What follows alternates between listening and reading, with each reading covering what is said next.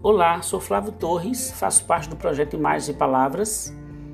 É, sou formado em comunicação, relações públicas e trabalho atualmente com edição de vídeos. É uma área que eu, eu iniciei há, há pouco mais de um ano e tenho gostado muito. Bom, é, a experiência com, com esse projeto Imagens e Palavras tem me mostrado que mais, uma das coisas mais interessantes na, traje, na, na, trajetória são as pessoas que a gente conhece, né? As trocas de, de ideias, informações. E por conta desse projeto, Imagens e Palavras, eu conheci, não o conheço pessoalmente, mas pela internet, o, o jovem Marcos Lima.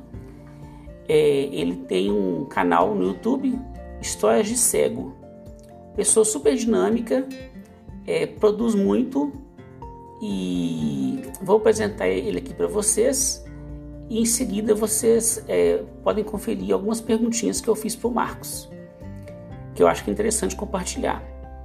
Bom, Marcos é jornalista, youtuber e palestrante, criador e apresentador do Histórias de Cego, o canal que vê, vê o mundo com os outros olhos e enxerga a vida de um modo diferente.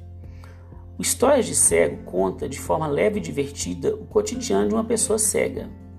Marcos Lima, cego desde a infância, é quem escreve, produz, apresenta e muitas vezes é até quem filma.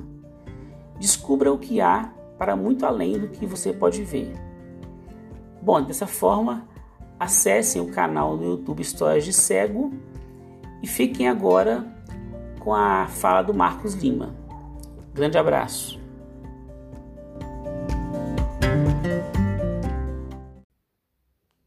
Olá, amigos do podcast.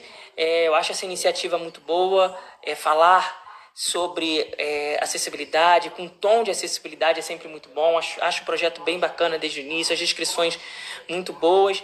E sim, Berlim é uma cidade que eu gosto muito, é uma cidade em que eu me senti muito em casa, tem uma acessibilidade ótima. Nunca mais vou esquecer da maquete da cidade que eu encontrei no, no primeiro andar do, do Bundestag, que me fez ter uma noção de como é a cidade. E eu amo história, então estar em Berlim foi muito, foi muito bom para mim, foi muito acrescentou muito as coisas que eu sempre li e no Checkpoint Charlie e tudo mais. E a música que me lembra a viagem em Berlim é Nine Nine, Nine Luftballons da Nina. Abraços.